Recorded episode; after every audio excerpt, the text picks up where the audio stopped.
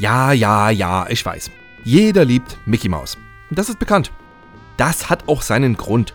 Aber na, er ist schon irgendwie ein sehr geleckter Held. Donald Duck hingegen, der ist ein ganz anderes Kaliber. Launig, aufbrausend, faul, indifferent, neurotisch und generell ein Riesen-Pechvogel. Aber mit einem echt großen Herzen und offenbar noch größerer Abenteuerlust, wie in Quackshot überdeutlich bewiesen wird. Willkommen im 16. Level von Quack Not Over.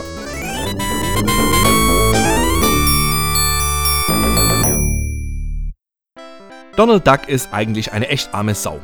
Der notorische Pechvogel, das schwarze Schaf der Duck-Familie, der es eigentlich immer gut meint, aber oft genug entweder aufgrund eigener Trotteligkeit oder noch nicht mal selbstverschuldet von Haifischbecken zu Skorpiongrube wankt. Der klassische Underdog, für den man eigentlich nichts als Sympathie empfinden kann und für den man sich dann folgerichtig doppelt und dreifach freut, wenn er durch puren Zufall dann doch mal unter einen günstig stehenden Stern stolpert und die Dinge zur Abwechslung mal für ihn funktionieren, anstatt aus Prinzip gegen ihn. Die Prämisse von Quackshot ist genau so eine. Während Onkel Dagobert friedlich vor sich hergrunzt, findet Donald in einem ollen Wälzer etwas, das stark nach einer Karte aussieht, welche den Weg zu König Garusias mächtig gewaltigem Schatz zeigt, der, so die Legende, noch größer und bedeutender ist als Monkey Islands Big Whoop.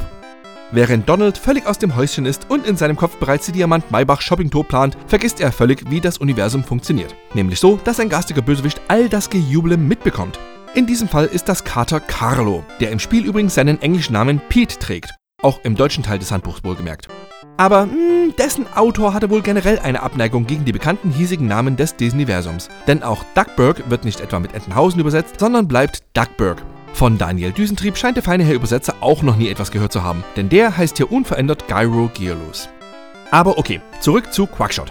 Das hat übrigens nichts mit dem gleichnamigen Cartoon aus dem Jahr 1954 zu tun, denn in dem spielte zwar auch eine Ente die Hauptrolle, aber nicht Donald, sondern Daffy Duck denn das war ein Zeichentrickspaß mit den Looney Tunes der Warner Brothers.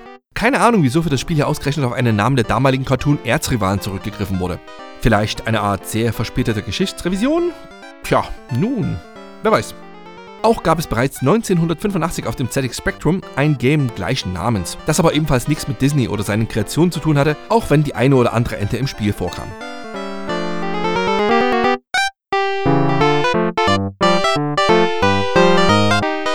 Duck-Familie war bereits lange vor Quackshot im interaktiven Business unterwegs, allen voran in Capcoms 1989er NES-Klassiker DuckTales.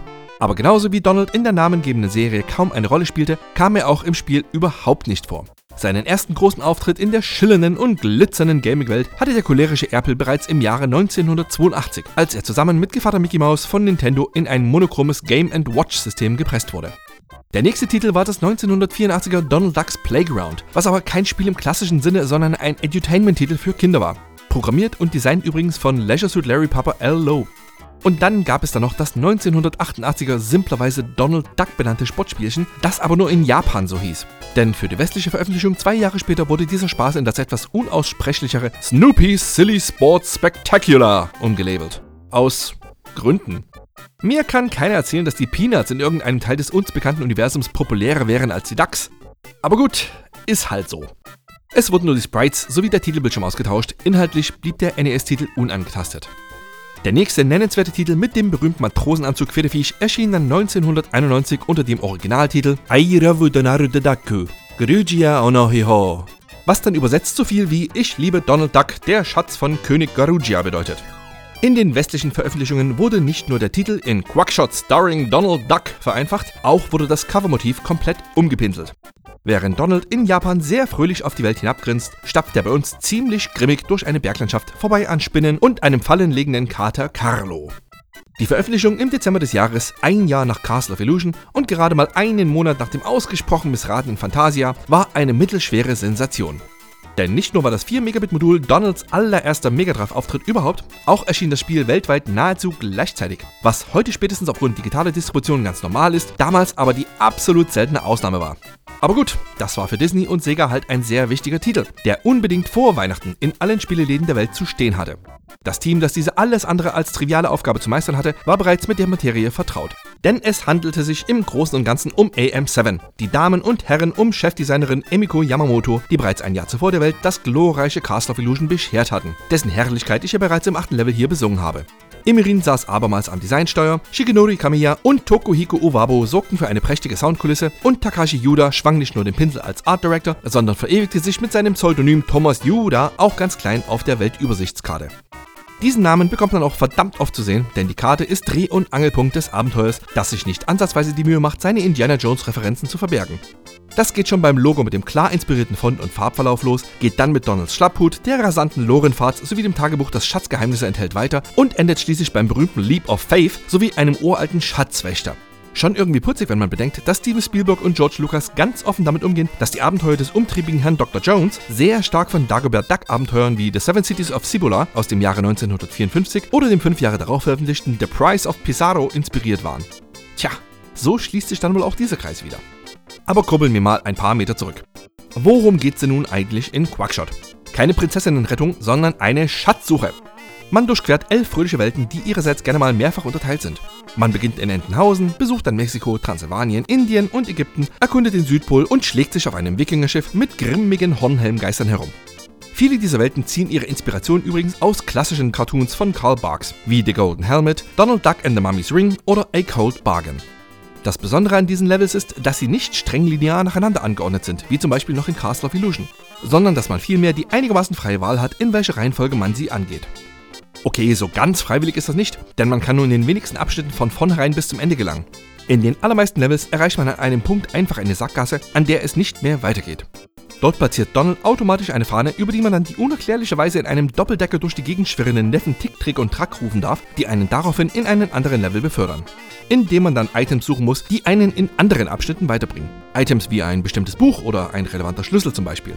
Das klingt nerviger, als es tatsächlich ist, da das im Regelfall kein echtes Backtracking ist und man bereits gemeisterte Abschnitte nicht nochmal besuchen muss. Stattdessen geht es bei der Wiederkehr in einen bereits besuchten Level an genau der gleichen Stelle weiter, an der vorher Schluss war. Wobei es natürlich regelbestätigende Ausnahmen gibt. Den mexikanischen Tempel, in dem man auf Goofy trifft, muss man beispielsweise in beide Richtungen durchqueren. Und die Drahtseilfahrt über den Dächern der Duckschen Heimatstadt durchlebt man ebenfalls zweimal. Was aber in beiden Fällen sehr schnell passiert. Hat man Entenhausen gemeistert, öffnet sich das Leveldesign nach und nach. Zuerst hat man drei mögliche Destinationen, später kann man kreuz und quer auf der Karte herumfliegen.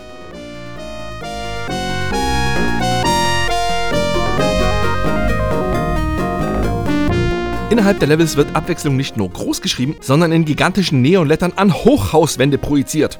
Da schwebt man am Vogel hängend über die Antarktis, schlägt sich in Graf Daculas Schloss mit einem übergroßen Grinsegeist herum, rätselt sich durch das Labyrinth im indischen Tempel oder meistert in Mexiko eine Lorenfahrt, die hier tatsächlich mal Spaß macht.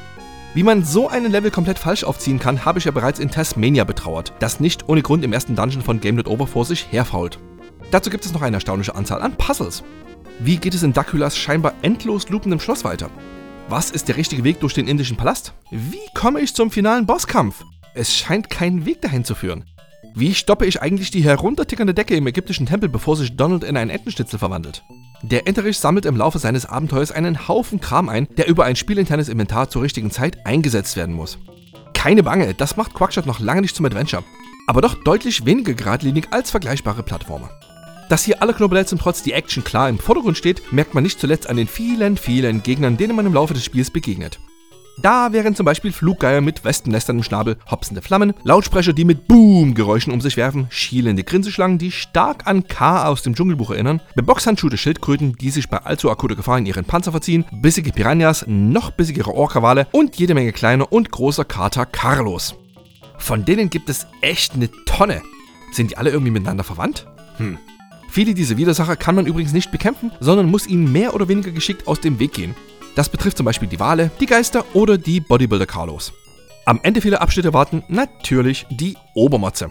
In Transsilvanien wäre das natürlich Graf Dacula, der aus mir völlig unverständlichen Gründen nicht Dacula heißt. Den ich aber trotzdem so nenne, weil ich das schon immer getan habe und keinen Grund dafür sehe, mir meine hervorragend zurechtgelegte Realität durch faule Entwickler kaputt machen zu lassen.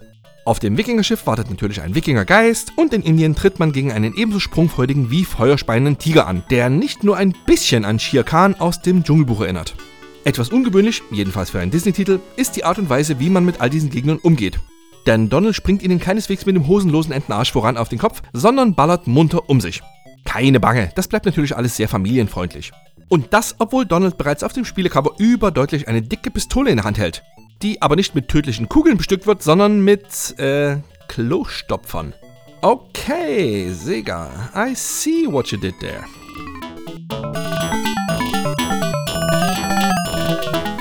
Trifft man einen Gegner mit dem Pömpel, wackelt der nur ein bisschen. Aber sterben tut hier keiner. Es gibt drei Arten von Stopfern, von denen man einen unbegrenzten Vorrat dabei hat. Gelb ist der Standard, den man von Anfang an im Gepäck hat. Der rote Pömpel, den man von Goofy erhält, saugt sich für kurze Zeit an Wänden fest und erschafft so praktische Leitern. Und mit dem grünen Stopfer, den man bemerkenswerterweise von einem alten Wikinger erhält, kann man sich an Vögeln festsaugen und so fliegend auch die fiesesten Abgründe überwinden. Das war aber noch nicht alles, denn im Laufe des Spiels erhält man noch zwei weitere Munitionsarten: Popcorn und Blubberblasen. Erstere verfeuert man in einem sehr wirksamen Streuschuss. Das ist die einzige Waffe, die Gegner aus dem Bild schleudert, also sie quasi tötet. Und mit letzteren kann man in erster Linie bestimmte Blöcke aus dem Weg schaffen. Gegen Feinde sind die Blasen meist eher wertlos. Die Waffen können aufgrund des eher übersichtlich gehaltenen Mega Drive Standardpads nicht einfach auf Tastendruck gewechselt werden. Stattdessen muss man ins Pausenmenü gehen und da die Munition tauschen. Auszuprobieren, welche Art von Munition gegen welchen Gegner am wirksamsten ist, lohnt sich auf jeden Fall. Gerade bei den Bossen, die zum Teil sehr megamanig unterschiedlich auf verschiedene Waffen reagieren. Graf Dracula zum Beispiel werden mit der Popcornkanone ratzfatz die Flügel gestutzt. Und der Tiger, dem man normalerweise etliche Pömpel ins Gesicht drücken muss, fällt bereits nach sechs gut platzierten Blubbeln. Die korrekte Wahl des Krachbummachers ist durchaus relevant, denn Donald selbst ist eher gemütlich unterwegs. Sein normaler Spazierschritt ist in jedem Sinne des Wortes watschelig. Sieht wirklich super aus, ist mir aber in hektischeren Momenten ein bisschen zu chillaxed. Ja, so ähnlich muss ich wohl meine Frau fühlen, wenn ich sie bei Einkaufstouren mit meinem tiefen entspannten Getrotte in den Wahnsinn treibe. Es hat also schon seinen guten Grund, warum es nicht eine, nicht zwei, sondern gleich drei Möglichkeiten gibt, dem feinen Duck ordentlich Beine zu machen. Nummer 1 ist der Sprint. Hält man beim Laufen die A-Taste gedrückt, watschelt Donald ein bisschen schneller voran. Nicht weltbewegend, aber immerhin. Deutlich besser wird's mit dem Gleiten. Wenn man beim Ducken die C-Taste betätigt, gleitet Donald elegant auf gut geölte Entenbrust in die Blickrichtung. Was deutlich schneller ist als das Sprinten, wodurch selbiges ziemlich nutzlos gemacht wird. Nummer 3 ist, anders als die beiden gerade genannten Methoden, nicht jederzeit verfügbar. Denn um Donald mal so richtig feuernd und puschligen Hinter zu machen, muss man Chilischoten aufsammeln. Woraufhin sich sein Launenmesser Stück für Stück füllt. Hat man fünf der Dinge konsumiert, rennt Donald mit feurigem Rachen und wild krakelend für ein paar Sekunden lang durch den Level, unverwundbar alles von dannen quackend, was sich ihm in den Weg stellt. Das ist die laut Handbuch sogenannte Quack-Attacke. Die kommt im ganzen Spiel allerdings vielleicht dreimal vor und hat eigentlich auch keinen echten Sinn, außer Donald mal so richtig schön hysterisch aussehen zu lassen. Was ja zugegebenermaßen auch super zum Charakter passt. Denn wer die Cartoons kennt, der weiß, dass Donald meist in a foul mood ist. Immerhin wird seine Laune nicht auch noch durch einen übertriebenen Schwierigkeitsgrad nach unten gezogen. Eigentlich ganz im Gegenteil. So entspannt wie sein Endengang ist, so entspannt ist auch das Spiel über weite Teile. Ja, es gibt den einen oder anderen Level, der etwas herausfordernder ist. Gerade gegen Ende des Spiels auf der Insel von Carter Carlo und seiner Gang sind ein paar anspruchsvollere Passagen drin. Außerdem finde ich es komisch, dass eine Ente beim Kontakt mit Wasser stirbt. Muss wohl ein verfluchter Tümpel sein oder sowas. Naja, egal. Richtig schwer ist an Quackshot nichts. Es gibt nur einen Standard-Schwierigkeitsgrad, was schon merkwürdig genug ist. Selbst Castle of Illusion boten mehrere Anspruchslevel zur Auswahl, die sich spürbar unterschieden. Aber hier gibt's sowas nicht. Stattdessen bekommt man zusätzlich zur niedrig angesetzten Herausforderung auch noch unendlich viele Continues serviert. Okay, es gibt keine Speichermöglichkeit, Passwörter oder ähnliches. Quackshot muss also immer am Stück durchgespielt werden, was aber auch nicht allzu lang dauert. Zwei, drei Stündchen vielleicht. Was mich bei der Recherche zu diesem Podcast hier mal so richtig erstaunt hat, war, dass seinerzeit ziemlich viele Tester das Spiel wohl recht fies fanden. Sega Force spekulierte, dass man dieses Spiel aufgrund seines hohen Schwierigkeitsgrades mehrere Wochen lang spielen würde, bis man es endlich durch hätte. Und die amerikanische GamePro fand es gar eine Million Mal schwerer als vergleichbare Spiele. Äh, absurd. Ach, kein Wunder, dass Nintendo damals den Amis nur die weichgespülte Softkitty-Version von Super Mario Bros. 2 zumuten wollte. Hm. Immerhin waren sich alle einig darin, dass Quackshot absolut fantastisch aussieht. Und das tut es auch heute noch, in jeder Hinsicht. Das geht schon mit Donalds Animationen los, an denen zumindest ich mich einfach nicht satt sehen kann. Das fröhliche Gewatschele, sein Zukneifen der Augen beim Abfeuern eines Pömpels, sein verärgertes Gebratze, wenn er von einem gegnerischen Geschoss getroffen wird, sein panisches Schlapphut über den Kopf ziehen beim Ducken, sein stinkiger Blick, wenn man ihn ein paar Sekunden lang untätig rumstehen lässt, gefolgt von einem fröhlichen Zwinkern. Das ist alles so verdammt niedlich. Dazu noch wundervolle Details wie die verdächtig glotzenden Gemälde in Transsilvanien, das breite Grinsen des Obergeistes, bevor er sich aufteilt, die super knuddeligen Pinguine am Südpol mit ihren kleinen Pullis und sehr fashionablen Schals, ach. Und dann natürlich noch die drei Neffen, die sich im Abspann angewidert wegdrehen, wenn Donald und Daisy knutschen. Na, das ist so süß. Ganz zu schweigen von der Tonne an Parallax-Ebenen, die weicher als Entendaunen scrollen und vielen Levels bemerkenswerte Tiefe verleihen. Nur Thunder Force 4 bot noch mehr. Anders als dieses ist Quackshot allerdings nicht PAL optimiert. Wer nicht genau weiß, was das bedeutet, möge sich bitte Level 12 von Game Over zu Gemüte führen, da erkläre ich es ausführlich. In Quackshot hat die Abwesenheit der Anpassung keine spielerischen Folgen. Das Game läuft zwar knapp 17% langsamer als sein US-Pendant, aber das hat keine spürbar negativen Konsequenzen. Viel ärgerlicher ist, dass Donald durch die vertikale Quetschung irgendwie unnötig dicklich aussieht. Und nicht nur er, sondern auch alle anderen bekannten Disney-Figuren, auf die man über kurz oder lang trifft. Mit Goofy, Daniel Düsentrieb, Tick, Trick und Track sowie Kater Carlo bekommt man es direkt zu tun. In weniger aktiven Rollen haben es auch Onkel Dagobert, Daisy Duck sowie Mickey Mouse in Form eines Heißluftballonmotivs ins Spiel geschafft. Und weil nicht nur die Augen dieser Welt gerne beglückt werden, sondern auch die Ohren, ist auch die Soundkulisse von Quackshot ganz wunderbar. Kein Wunder, stammt sie doch wie schon bei Castle of Illusion in erster Linie aus den talentierten Händen von Shigenori Kamiya, aka Kamiya Studio. Jede Welt hat ihren eigenen ganz typischen Sound. So gibt es zum Beispiel Sitar-Klänge in Indien, heiter beschwingte Tubas in Entenhausen sowie das wunderbar stimmungsvolle Transsilvanien-Thema, welches das Kunststück schafft, ebenso düster wie fröhlich zu sein. Und da ein Einspieler bekanntermaßen mehr sagt als tausend Worte, gibt's diesen Song gleich mal auf die Ohren.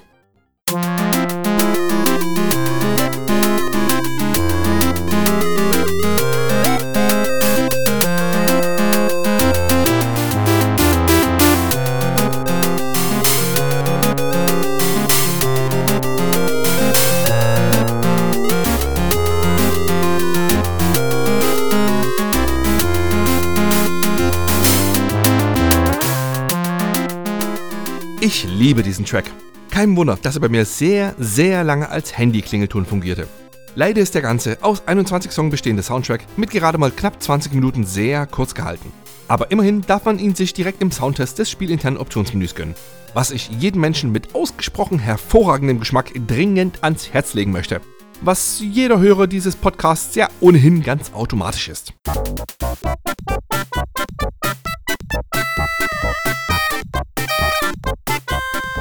Es dürfte bei allen meiner Schwärmerei wohl kaum noch jemanden überraschen, dass Quackshot seinerzeit auch andere Herzen erobert hat.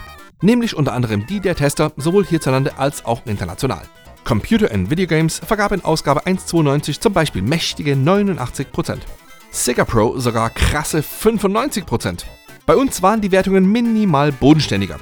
In ASM 1.92 verleiht Hans-Joachim Amann 10 von 12 Punkten, schwafelt irgendwelchen Schwachsinn darüber, dass Donald seine geliebte Daisy retten muss und beschließt den Test mit dem Fazit, Quackshot bietet Innovatives und versteht es, bekannte Elemente nochmals aufzufrischen. In der Videogames 1.92 vergibt Martin Gaksch nicht nur 80%, sondern auch handfeste Tipps. Wie überzeuge ich einen Videospielgegner vom hohen Unterhaltungswert einer Konsole? Ich setze ihn ans Mega Drive und schiebe Quackshot in den Modulschacht. Dieses Vorzeigespiel mit Niedlichkeitsfaktor 100 hat ganz klar die beste Grafik, die ich je auf Segas 16-Bit-System gesehen habe. Hintergrundbilder, Gags und Animationen sind Weltklasse. Powerplay 292, Knut Gollert meint, ein paar Rätsel mehr hätten im Jump'n'Run-lastigen Modul bestimmt ganz gut getan. Trotzdem sollten sich nicht nur Entenhausen-Fans das perfekt gestylte Spiel beschaffen. Resultat 79%. Außerdem wird in dem Test der schöne Begriff Himbeerhaubitze geprägt. In der Playtime 292 wird mit 92% sowie dem Superhit Award nach den Sternen gegriffen. Tester Stefan Gnad ist vom Spiel ebenso begeistert wie handwerklich unfähig, diese Begeisterung in Worte zu fassen. Quackshot ist in allen Belangen brillant. Neben Castle of Illusion ist es mit das beste Softwarestück überhaupt und wohl dessen einzig würdiger Nachfolger. Und in der Ausgabe 192 des Magazins Gamers war Quackshot sogar das Titelmotiv. Und das, obwohl Heinrich Lehnhardt mit der Schulnote 2 eine vergleichsweise niedrige Wertung vergab. Egal, sein Fazit spricht für sich. Jeder Fan der DAX wird von der grafisch spektakulären Inszenierung seines Leib- und Magen-Comics begeistert sein.